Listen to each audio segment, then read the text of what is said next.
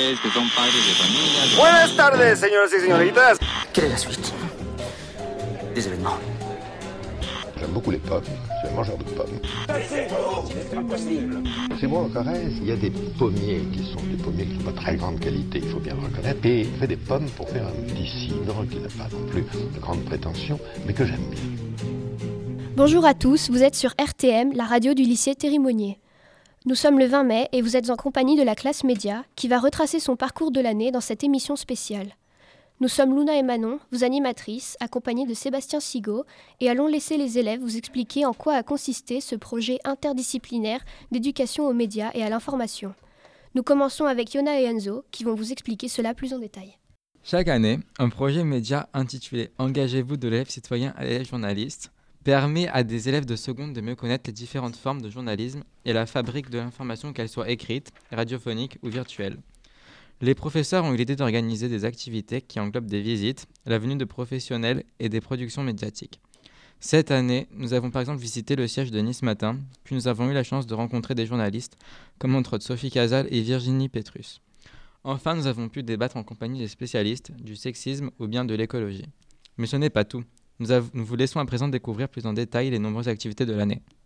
La Maison de l'Environnement. La Maison de l'Environnement est une structure qui, par ses actions, favorise une démarche éco-citoyenne en sensibilisant les gens à l'écologie. Cet établissement, qui organise de multiples activités et expositions, se situe 31 avenue de Castellane, dans la ville de Nice. La Maison de l'Environnement propose des événements tels que des journées autour de la ferme ou bien des activités pédagogiques dans les établissements scolaires pour sensibiliser les plus petits. C'est avant tout une structure qui dépend de la ville de Nice. Lorsque nous y sommes allés, nous avons pu assister à une exposition photographique sur les éléphants, ce qui nous a donné des informations sur leurs conditions de vie et sur le fait que l'espèce soit menacée. Nous avons aussi travaillé sur des clichés de Yann Arthus Bertrand présentant des paysages variés et sur la biodiversité. Ce même sujet a servi d'appui à, à la réalisation de notre premier travail sur la photographie. Cette sortie en septembre nous a aussi permis de mieux nous connaître et d'échanger nos points de vue avec nos nouveaux camarades. Merci beaucoup. Maintenant, Jade et Ava vont nous parler des associations bénévoles. Un peu plus tard, je crois qu'on va recevoir aussi des invités. On Oui, peut juste les annoncer, comme ça les gens pourront savoir qu'on recevra trois journalistes, il me semble. Est-ce que tu peux les, les citer Oui, alors on reçoit Stéphane Robinson, Sophie Casal et euh, Aurélie Selvi. Très bien, Ben, un peu plus tard, mais pour l'instant, on a notre chronique qui arrive. Durant cette année, nous avons rencontré plusieurs personnes engagées dans des associations ou SCOP qui sont venues dans notre classe média du lycée Thierry Monnier. Elles étaient le porte-parole de l'UNICEF, d'Alter Ego et de la Banque alimentaire. Ces rencontres nous ont permis de mieux connaître le rôle de ces associations, l'activité des bénévoles. Elles ont expliqué chacune leurs principes et leurs buts bien précis. L'UNICEF est centré sur les besoins des enfants, Alter Ego se consacre à l'éga- l'égalité homme-femme et pour finir, la Banque alimentaire se préoccupe de l'accès aux produits de première nécessité pour les plus démunis. Toutes ces structures ont un point en commun qui est de sensibiliser et faire agir un grand nombre de personnes. Cela nous a permis également d'enrichir notre culture sur ce que l'on ne voit pas. Cela a été mis en place de façon ludique. Nous avons pu échanger avec les différents bénévoles présents et ainsi discuter sur divers sujets. Nous les avons interviewés dans le but de rédiger un article. Dans celui-ci, nous devions préciser le fonctionnement de l'association et expliquer leur importance. Après notre discussion et grâce à l'aide de Pascal, Pascal Chico, nous avons eu la chance de réaliser des portraits à la manière de, Ma- de Bérénice Abbott, célèbre photographe américaine. Nous avons trouvé ces rencontres très intéressantes et enrichissantes car nous avons eu la chance de les recevoir dans l'enceinte de notre établissement scolaire. De plus, ils sont venus pour partager leur engagement et nous inciter à nous engager nous-mêmes. Merci beaucoup. Maintenant, Alexandre et Jonathan vont nous parler de notre sortie au musée de la photographie à Nice. Durant cette année, nous avons eu la chance de faire plusieurs sorties, dont celle du musée de la photo à Nice. Au musée de la photo, nous avons pu voir plus particulièrement une magnifique exposition sur la célèbre photographe du XXe siècle, Bérénice Abbott, qui a notamment été la première photographe femme connue dans le monde entier. Elle était également connue comme l'une des premières féministes que l'histoire ait connues. Ses portraits illustraient sa vision des choses en mettant en avant son originalité. Elle a été aussi la première photographe à prendre des photos scientifiques, comme l'une de ses photos Parabolic Mirror en 1955. Cette exposition était divisée en plusieurs parties afin de distinguer les différentes étapes de sa vie professionnelle. L'exposition était organisée par Madame Duchâtel, une femme très passionnée du monde de la photographie, et nous la remercions infiniment. Par la suite, nous avons réalisé un travail qui portait sur cette exposition. Nous devions tout d'abord choisir une photo qui nous a marqué parmi toute l'exposition, puis nous devions réaliser un article de presse sur celle-ci en différentes étapes. Tout cela a permis de connaître la vie de Bérénice Abbott en détail et le début de l'exploitation de la photographie au cours du XXe siècle, et de développer notre façon de rédiger un article et aussi notre regard critique. Merci à tous les deux. On enchaîne avec On enchaîne avec Chérine et Sarah qui vont nous parler plus en détail de Bérénice Abbott. D'accord, donc euh, photographe que vous avez tous découvert, il me semble, euh, Cette année, pour une oui, exposition. en effet. Bon, alors apparemment, ça crée l'effervescence. On va parler de Bérénice Abbott. Qui commence alors? Bonjour à tous les deux. Bonjour à tous, nous nous retrouvons pour une chronique radio sur la photographie et plus précisément pour parler de Bérénice Abbott, une portraitiste et scientifique américaine née le 17 juillet 1898 et morte le 9 décembre 1991 à 93 ans. C'est principalement en Europe qu'elle se forme à, l'art, à Paris, d'abord auprès d'Eugène Bourdelle puis Eugène Adjé, dont elle acquiert une grande partie de l'œuvre à son décès en 1927. Bérénice Abbott, aussi enseignante, elle s'intéresse à la photographie scientifique, notamment en photographiant de nombreuses expériences de physique et de chimie. Chaque photo que la responsable de l'exposition nous a présentée avait une histoire concernant Bérénice Abbott. Certaines étaient très intéressantes, par exemple son projet Changing New York, qui contenait de très belles pho- photographies. Cette sortie a été très enrichissante et nous a permis de découvrir, de découvrir un personnage fascinant avec un, fort, avec un fort caractère qui a poursuivi son rêve sans se laisser abattre malgré les critiques. Alors, donc, euh, comme euh, l'ont expliqué euh, toutes les personnes qui sont passées jusqu'à présent, au cours de cette année, en plus des clichés de Bérénice Abbott, nous avons également eu l'occasion d'étudier quelques photographies ayant eu un impact quasi historique sur les réflexions sociétales, telles que celle de Alan Kurdi, le petit enfant syrien retrouvé noyé, ou Kim Fook, la petite fille brûlée au napalm. Cela nous a amené à réinvestir nos compétences pour lire et déchiffrer des photos dans un travail intitulé La photo de l'année 2018 que Najet et Isaac vont nous présenter tout de suite. On les attend. Ils arrivent, il me semble. Ils sont sur le chemin, peut-être bloqués dans les bouchons. On espère qu'ils arriveront prochainement. Bonjour à tous les deux. Qui est-ce qui va commencer? Est-ce que c'est Isaac qui commence ou pas? Bonjour à toutes et à tous. Aujourd'hui, nous nous retrouvons pour notre chronique radio sur la photographie, plus précisément sur la photo de l'année 2018. Mais avant de, avant de commencer, parlons photographie. La photographie, c'est quoi? En termes techniques, la photographie est un procédé permettant d'obtenir l'image durable des objets par l'action de la lumière sur une surface sensible. Nous avons visité le musée de la photographie où, on a eu la chance de visiter l'exposition de Bérénice Abbott, une photographe sur laquelle nous avons travaillé. On a aussi appris le métier avec Pascal Chico, un intervenant sur le projet. Pour toi Isaac, c'est quoi la photo de l'année? Pour moi, la photo de l'année, c'est une photo marquée par son histoire qui va, qui va inspirer des sentiments. Cette photo peut nous faire réfléchir. Pour toi, quelle est la photo représentant ton année 2018 et quel est ton ressenti vis-à-vis de celle-ci? Je dois t'avouer que la photo que j'ai choisie est assez particulière. Elle ne représente aucun événement historique. Elle représente un paysage paradisiaque. Un lac reflétant le ciel à l'aube. Elle est intitulée Lever du soleil d'automne. Elle représente pour moi une métaphore de ma vie personnelle. Je pense être la seule à comprendre sa signification. Et toi? Quelle est la photo de l'année? Pour toi? Pour moi, la photo de l'année est la photo représentant l'équipe de France gagnant la Coupe du Monde, car elle est la conclusion de beaucoup de stress pour nous les Français et d'efforts pour les joueurs. Pour conclure, cette photo est une fierté nationale. Je suis fier d'être français en la regardant. Et voilà. Euh, on, peut dire que la, on peut dire que la photographie est très subjective selon le paysage ou la situation qu'elle représente. Différents sentiments ém- émanant. Émanant. Ouais, Ça existe. Et on devient alors plus ou moins sensible. Nous espérons de tout cœur que vous avez apprécié notre intervention assez intéressante. Nous trouvons ah ah ah excellent, bien envoyé. Merci à tous les deux. J'appelle La maintenant photo. ma, ma co-animatrice. euh, Et oui, elle nous Manon, rejoint. qui va- Maintenant, on a Luna et Manon. C'est parfait, c'est parfait. Cette année en classe média a également été marquée par notre travail mené sous la tutelle des journalistes professionnels tels que Stéphane Robasson, Sophie Casal et Aurélie Selvi qui sont présents avec nous en direct. Luna va maintenant les interviewer. On attend donc Sophie et Aurélie qui vont nous rejoindre avec Stéphane qui est déjà sur place. va, toujours les bouchons, ouais, et tu vas prendre ma place, Aurélie. Bonjour. Bonjour. Bonjour. Alors, euh, merci beaucoup d'être venu. Euh, pour nos auditeurs, je vais vous demander euh, simplement de vous présenter en quelques mots. Qui commence Euh, Allez, Aurélie Selvi, je suis journaliste depuis une dizaine d'années. Euh, voilà, j'ai participé à énormément de projets de médias différents euh, et actuellement je travaille pour Kids Matin, qui est un média pour les 7-12 ans qui a été lancé par le groupe Nice Matin. Mais par le passé, travaillé avec Stéphane, nous avons lancé ensemble un média qui s'appelle Ressources. Voilà. Bonjour, ben moi je suis euh, journaliste à Nice Matin et j'ai eu la chance de participer au lancement euh, de l'offre abonnée euh, numérique que nous avons euh, décidé euh, d'appuyer sur un- une forme de journalisme un peu différente qui s'appelle le journalisme de solution. On en reparlera je crois tout à l'heure. Tout voilà. à fait. Et bonjour, ben, je suis Stéphane Robinson, je suis journaliste depuis euh, une trentaine d'années. Euh, ça passe vite. Et euh, fondateur, entre autres, du magazine Ressources. Co-fondateur, pardon, avec Aurélie à mes côtés, effectivement.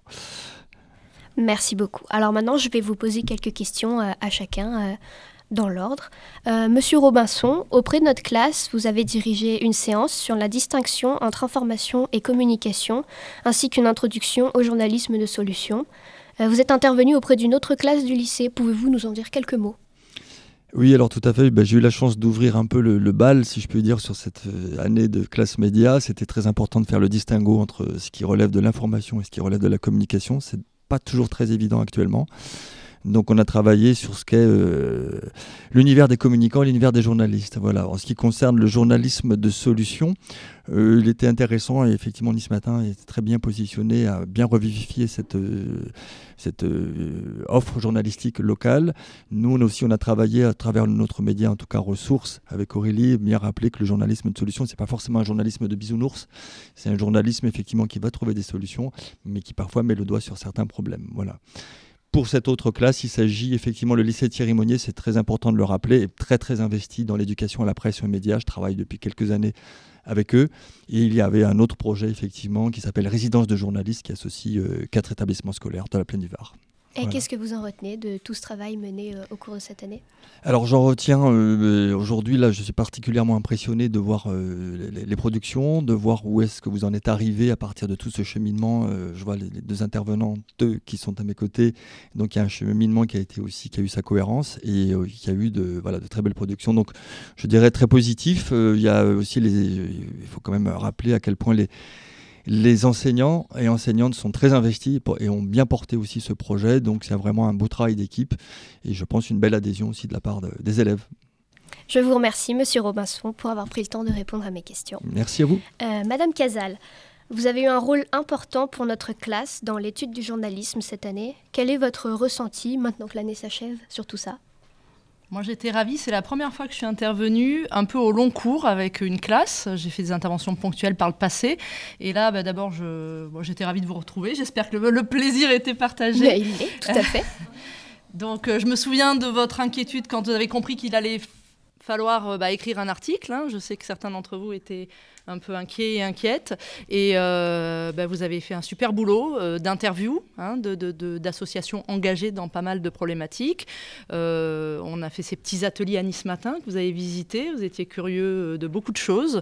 Voilà, donc moi je ne retiens que des choses positives, mais j'ai envie de vous poser la question. Alors Luna, vous, qu'est-ce que vous en retenez de cette année? Oh, beaucoup de choses. C'était une année très enrichissante et même si j'étais un peu perdue au début, je dois avouer que je suis vraiment très contente de m'être retrouvée en classe média et très contente d'avoir pu travailler avec des professionnels et explorer euh, un peu, d'explorer ouais, vraiment avec un certain approfondissement euh, pour euh, mon niveau le, le métier du journalisme et tous les aspects qui s'y rattachent. Ça a été un, un énorme plaisir et je vous remercie beaucoup et même ceux qui sont qui sont pas là, euh, les autres intervenants qu'on a eu l'occasion de rencontrer cette année, euh, de, de nous avoir tous aidés, moi et le reste de la classe qui sont, euh, j'en suis sûre, tout aussi satisfaits dans, dans ce projet annuel.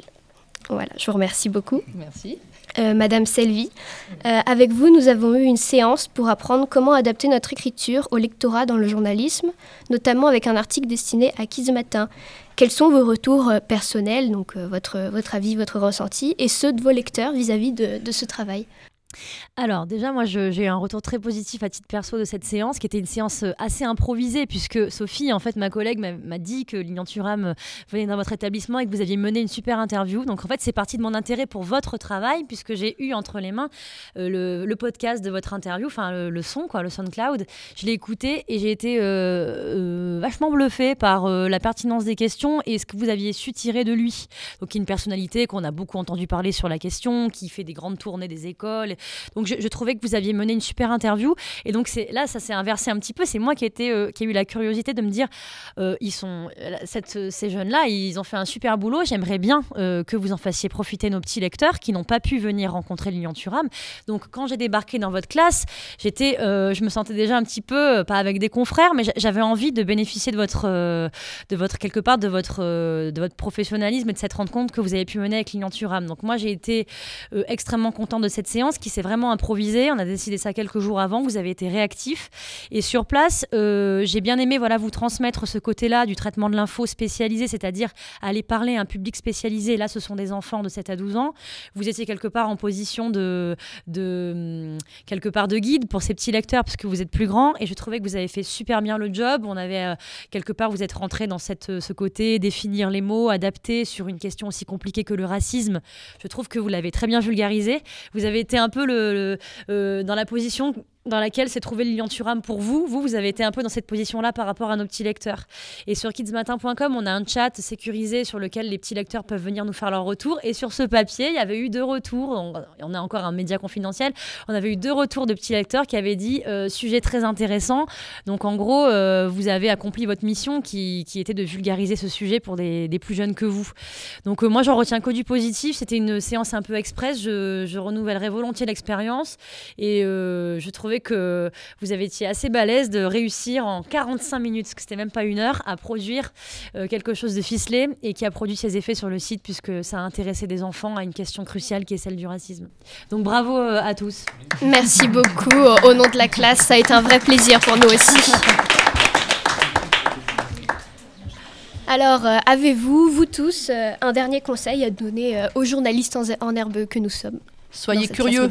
Soyez curieux de tout curieux, alerte, euh, restez effectivement, euh, euh, ne, soyez pas dupes, ne vous, ne vous, faites pas piéger par, par les fausses infos. je pense que vous avez tous un esprit critique qui est en train de se construire et utilisez-le, armez-vous correctement pour, pour faire de, de, la super info, comme disait Stéphane, sans confondre information et communication. comme disait Sophie aussi, en allant chercher du constructif et en étant alerte. Quoi. Voilà. Bah, je crois que tout a été dit par vous deux. Euh, esprit critique, voilà, ça c'est le plus important. Curiosité intellectuelle, tournez-vous au maximum vers différents types de sujets, de, centres d'intérêt. Et si jamais vous embrassez la carrière de journaliste, gare au fil à la patte. Merci beaucoup euh, à vous trois. Merci à vous. Merci. Merci beaucoup. Alors, euh, nous avons vu euh, que dans le monde aujourd'hui, tout le monde n'a pas la liberté de s'informer et de s'exprimer. Cela nous a amené à travailler sur l'importance des libertés d'expression, avec pour support la Déclaration des droits de l'homme et du citoyen et la Déclaration universelle des droits de l'homme, ainsi qu'à nous poser les questions suivantes. Peut-on s'exprimer librement sous la menace de lourdes conséquences pouvant aller de l'amende à la mort? Et quels sont les engagements possibles pour lutter contre ces viols des droits humains? Donc le retour d'Isaac. Le retour d'Isaac qui va nous parler de Reporters sans frontières. Dans le micro s'il peut. Merci.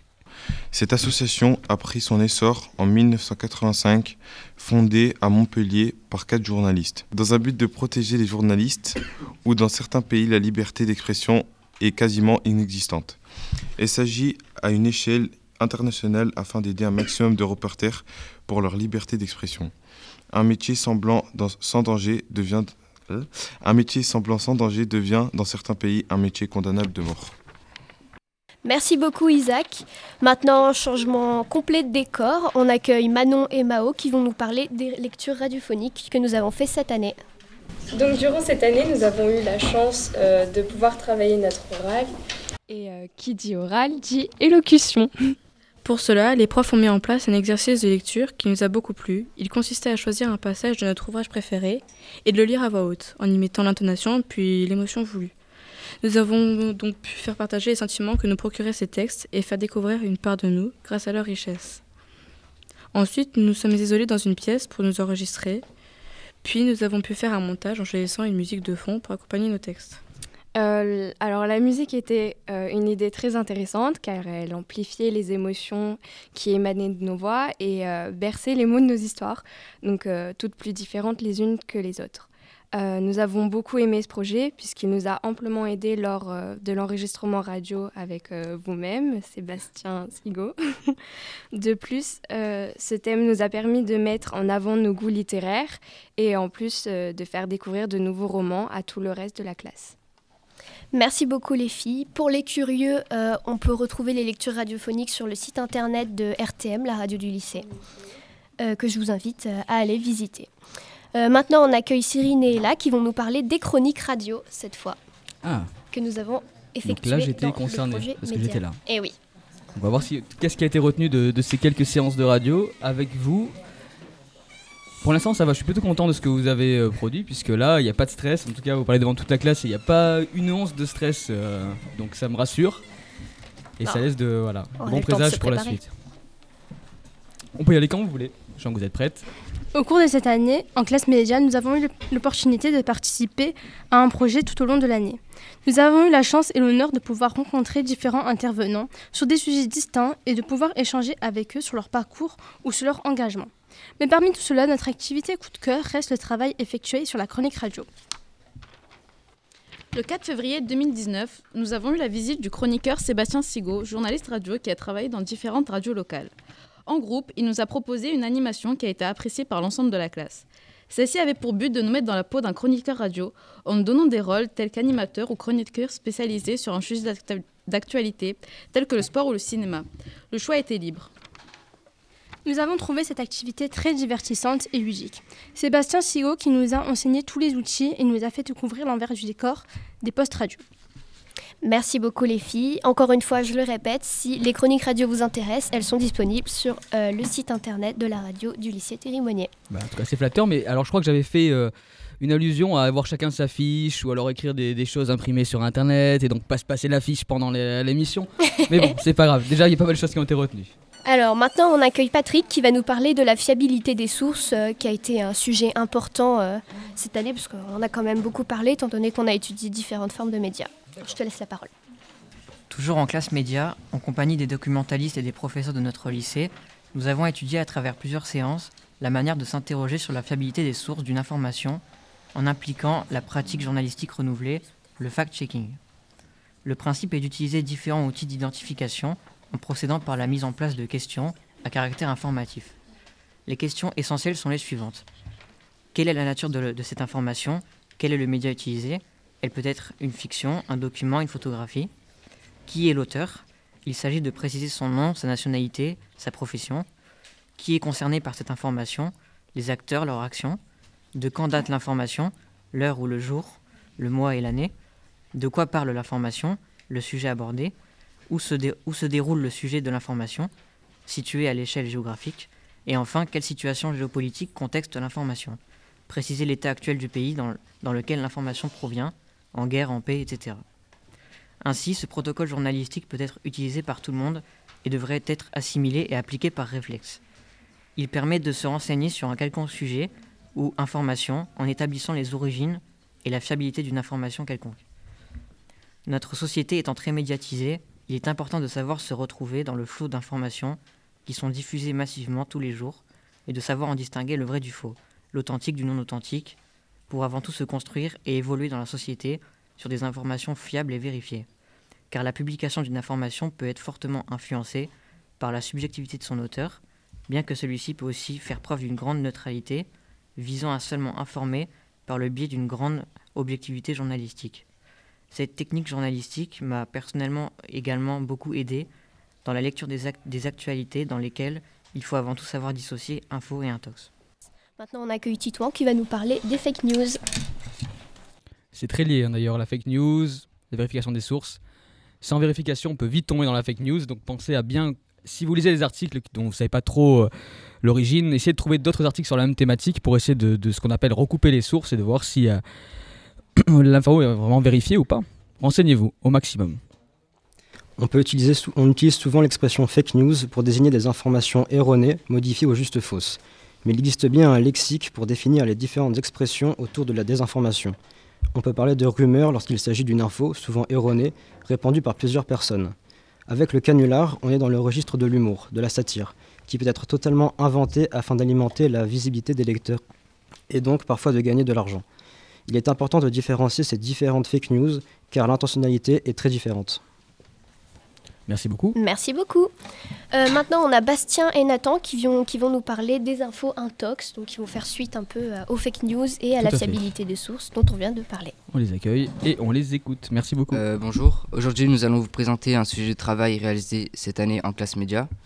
En fin mars, euh, en cours de MC, nous avons travaillé sur les infos intox, la fiabilité des, ours, des, tours- des sources Les et théories du complot sur Internet ainsi que les réseaux sociaux.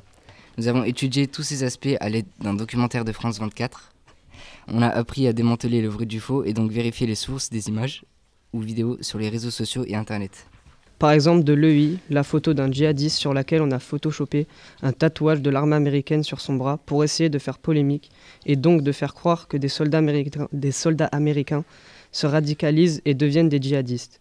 Ceci est une de nombreuses choses que l'on a vues dans cette enrichissante séance de MC en classe média. Merci beaucoup. Merci beaucoup les garçons. On accueille maintenant ma co-présentatrice euh, De Manon, retour. qui va que- dire quelques mots. Comme on est limité en termes de micro, il y a du changement, ça tourne, mais en tout cas, c'est vrai que tout le monde peut participer. Comme Ça ça. va, on s'en sort. Alors du coup, on t'écoute. Parmi les intervenants que nous avons rencontrés cette année, certains d'entre eux nous ont guidés vers l'approfondissement de nos réflexions sur les questions de discrimination. Parmi eux, des représentants d'Alter Ego, Lilian Thuram et Virginie Petrus. Alors, euh, donc euh, on va accueillir tout de suite Diane, Amira et Rama qui vont nous parler d'alter ego. Très bien. Et après, je pense qu'on enchaînera sur euh, Lian Duram. Donc. Oui, donc Ah, c'est à mon tour Ça m'intéresse. On vous écoute. hein, donc, euh, je ne sais pas qui va démarrer. Vous êtes trois à passer? Très bien. Les stéréotypes entre les sexes sont toujours présents dans nos sociétés et c'est devenu une habitude, à commencer par les métiers tels que celui de pompier qui serait réservé aux hommes ou encore celui de sage-femme qui serait réservé aux femmes. Il en va de même pour le choix des couleurs, par exemple le rose pour les filles et le bleu pour les garçons, ou pour la sélection des jouets par les parents comme les poupées ou les voitures. Nous avons eu l'opportunité de rencontrer l'intervenante d'Alter Ego, Cécile Césarini, qui défend l'égalité filles-garçons. Elle nous a expliqué qu'il existait de fortes inégalités, plus particulièrement dans le monde du travail. Effectivement, les femmes touchent 20% de moins que le salaire initial des hommes dans le privé. Il existe aussi des différences dans le domaine sportif. En effet, les matchs masculins sont beaucoup plus suivis par les téléspectateurs, alors que les, matchs féminins sont beaucoup plus sous-cotés et toujours moins payés. Et cela va encore plus loin dans les foyers, car c'est surtout la mère de famille qui s'occupe des tâches domestiques. Et le père n'est souvent que spectateur de cette routine. Quelques semaines plus tard, une nouvelle intervenante d'Alter Ego nous a invités à une sortie, le Boys Day Girls Day, à laquelle j'ai participé le 15 mars 2019. Cette sortie consistait à rencontrer des professionnels qui allaient à l'encontre des clichés sexistes de notre société sur les métiers. J'ai alors rencontré des femmes qui travaillaient dans plusieurs domaines différents. Tout d'abord, des professeurs dans les facs de sciences qui nous expliquent qu'elles étaient en minorité en tant que femmes et qu'elles avaient remarqué qu'au cours de leurs études supérieures, les femmes abandonnaient plus vite et que plus, les- plus elles avançaient dans leurs études, plus les femmes se faisaient rares. Nous avons aussi rencontré des ingénieurs qui nous ont expliqué qu'elles étaient tout aussi responsables que les hommes dans les bureaux comme, comme sur le terrain. Enfin, des policières nous ont parlé de leur métier et de leurs intégrations dans cet univers masculin. Elles nous ont dit qu'elles avaient la même autorité qu'un homme exerçant ce métier. Merci beaucoup les filles. Euh, on accueille maintenant Mallory et Laura qui vont nous parler de Lilian Thuram que nous avons rencontré le 7 dont on a un mars peu parlé un 2019. peu plus tôt. Donc, on attend votre euh, retour sur Lian Thuram et cette interview. Nous avions eu la chance au cours de l'année de rencontrer des journalistes et des bénévoles d'associations comme l'UNICEF et la Banque alimentaire, mais une rencontre nous a marqué celle de l'ancien footballeur professionnel Lilian Thuram. Avant notre rencontre avec lui, nous avons pris le temps de nous documenter qui est Lilian Thuram, que fait-il dans la vie, quel est le but de son association. Il nous a sensibilisés sur le racisme, l'homophobie, ainsi que les objectifs de sa fondation et les blagues douteuses. En nous parlant du racisme, il s'est appuyé sur son histoire personnelle. Quand il était encore joueur de foot en équipe de France, lors de grands matchs, des spectateurs s'amusaient à imiter des bruits de singes. Quelque chose de vraiment puéril et raciste. Pour mentionner l'homophobie, il a fait intervenir deux lycéens pour nous expliquer pourquoi ils sont homophobes, pourquoi l'homosexualité les choque. Leurs explications ont pu offenser et énerver certaines personnes dans la salle, mais il n'y a pas eu de tabou pour en parler ouvertement. Lilian Thuram nous a parlé de sa fondation, Fondation Lilian Thuram, Éducation contre le racisme, qu'il a créée en 2008. Elle a pour objectif de lutter contre le racisme et faire de la prévention auprès de jeunes enfants. Il le disait lui-même, on ne naît pas raciste, on le devient. Une phrase très vraie que, que je vois moi-même, car en étant enfant, nous n'avions pas la conscience des choses, mais en grandissant, nous nous comparons aux autres et rangeons les gens dans des cases. Merci à vous. Et Merci c'est un sujet qui est vraiment important d'aborder, euh, soit au lycée, même plus jeune, dès les plus jeunes âges en fait. Donc, euh, alors, quel est le sujet qui va suivre?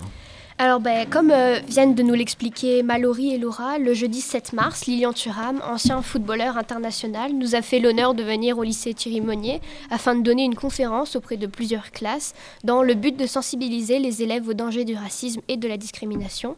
Donc, parmi cette classe, vous l'avez compris, se trouvait la nôtre, la classe média.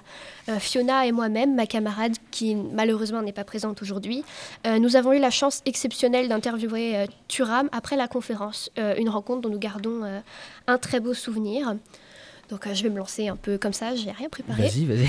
Euh, Dis-moi tout, je t'écoute. On t'écoute.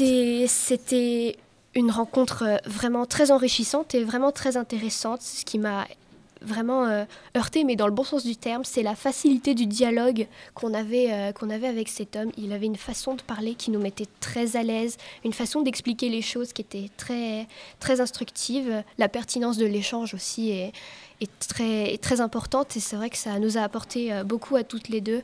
En plus, il était vraiment très gentil, très aimable et c'est vrai qu'on euh, on avait beaucoup de personnes autour de nous et on se retrouvait toutes les deux toutes seules face euh, à une personne qui est quand même très importante puisque c'est un ancien footballeur international, ce n'est pas n'importe qui. Et on avait beau être un peu nerveuse au début, ça s'est très vite amélioré. Il a fait en sorte qu'on se sente comme à la maison, pour le dire bien. Donc on en regarde que des bonnes choses. Et euh, si jamais ça vous intéresse, l'interview, elle est disponible dans son intégralité sur la web radio du lycée. Euh, c'est Radio Thierry Monnier, hébergé par Arte Audioblog. Maintenant, on accueille Eve et Laurent qui vont nous parler de Virginie Petrus. Venue à l'occasion de la semaine de la presse et des médias. Elle nous a parlé de la place des femmes dans le domaine sportif et comment celle-ci a pu se développer au fil des années à travers un diaporama où l'on a pu voir les femmes qui ont révolutionné le monde du sport, comme Sonja Eni, c'est une patineuse professionnelle, Nadia Comaneci, c'est une gymnaste, ou encore Florence Griffith Joyner, qui est une athlète. Suite à cette intervention, nous nous sommes rendus au musée du sport à Nice, à côté de notre lycée. Nous avons pu réellement voir aux grâce voir, grâce aux différents objets sportifs exposés, anciens vélos, anciens patins comme récents, l'amélioration de l'équipement ainsi que l'évolution des pratiques athlétiques. Le fil rouge de la visite a été de nous montrer la place des femmes dans le sport d'hier à aujourd'hui. Ces deux interventions nous ont permis de mieux connaître l'histoire du sport. Merci beaucoup. Alors, à nouveau, changement de décor. Euh, on passe de Virginie Petrus au dessin de presse que Rosie va nous présenter tout de suite. Ah, bah, Attention. C'est le fameux bruit dans, dans, le micro que je voulais pas. moi, je partirai pas sans bruit dans le micro, donc c'est parfait. Vous avez reçu beaucoup de monde cette année, en fait. Hein Vous oui, avez reçu oui, oui, toute on a l'année. rencontré euh, plein de gens. ouais. Il y en a beaucoup dont on a. Enfin, je crois qu'il y en a quelques-uns dont on n'a pas parlé et qui et qui sont pas là aujourd'hui, mais c'est vrai qu'on a fait plein Après, de ça trucs. fait deux heures d'émission et on est sur France Culture, donc euh, voilà, c'est, ça devient compliqué. On fera une série en neuf épisodes, donc on verra pour, pour la suite. Alors, on Allez, Rosie. Par définition, le dessin de presse porte un regard sur l'actualité, souvent décalé et humoristique. Il a pour principal but de faire réagir le lecteur et de faciliter la lecture de l'actualité. Un dessin de presse est dit efficace, il ne sollicite pas longtemps l'attention.